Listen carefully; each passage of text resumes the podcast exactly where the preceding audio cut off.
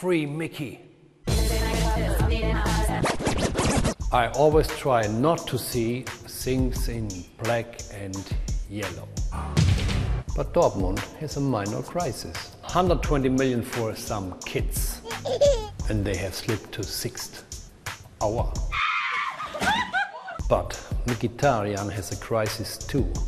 Last year in Dortmund he scored 23 goals. And now he is in prison, Mourinho.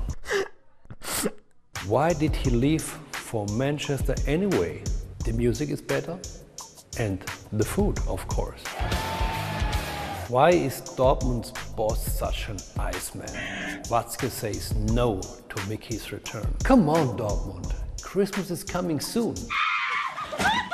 Free Mickey and get your playmaker back.